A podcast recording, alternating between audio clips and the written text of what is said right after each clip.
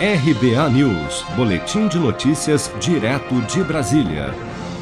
Durante o julgamento em que os ministros do TSE rejeitaram por unanimidade ações do PT que pediam a cassação da chapa Bolsonaro-Mourão por disparos de mensagens em massa com notícias falsas nas eleições de 2018, o ministro do Supremo, Alexandre de Moraes, que também compõe o colegiado do TSE, fez um duro discurso contra a ação de milícias digitais e afirmou que a justiça eleitoral pode ser cega, mas não é tola. Vamos acompanhar.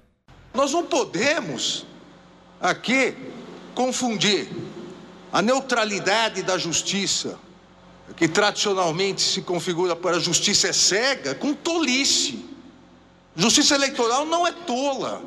Nós podemos absolver aqui por falta de provas, mas nós sabemos o que ocorreu, nós sabemos o que vem ocorrendo, e não vamos permitir que isso ocorra.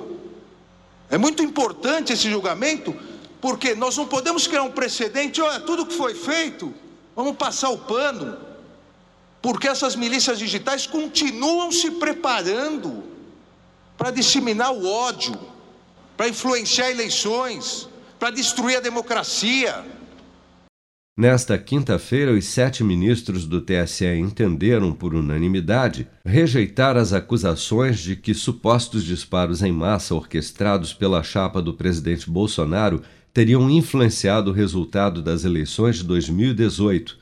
Para o relator, ministro Luiz Felipe Salomão, ficaram evidenciados os disparos em massa, mas não ficaram provados, no entanto, que a prática teria de fato interferido no pleito visão seguida também pelo ministro Mauro Campbell. Já os ministros Sérgio Banhos e Carlos Horbach entenderam que sequer ocorreram disparos em massa com a finalidade de influenciar eleitores nas eleições de 2018. Mas momentos depois, em uma decisão inédita, os ministros do TSE decidiram cassar o mandato do deputado estadual Fernando Francischini, do PSL do Paraná, acusado de difundir fake news por ter feito uma live pelo Facebook em que alegou fraude nas urnas eletrônicas.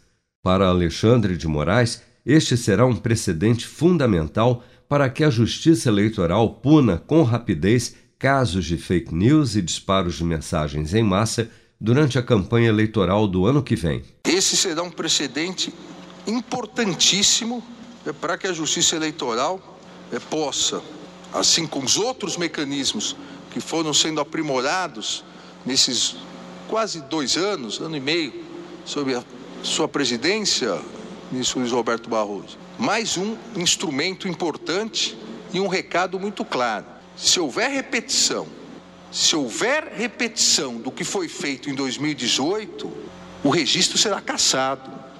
E as pessoas que se fizerem irão para a cadeia. Alexandre de Moraes sucederá o ministro Luiz Roberto Barroso e será o próximo presidente do TSE durante as eleições de 2022. Com produção de Bárbara Couto, de Brasília, Flávio Carpes.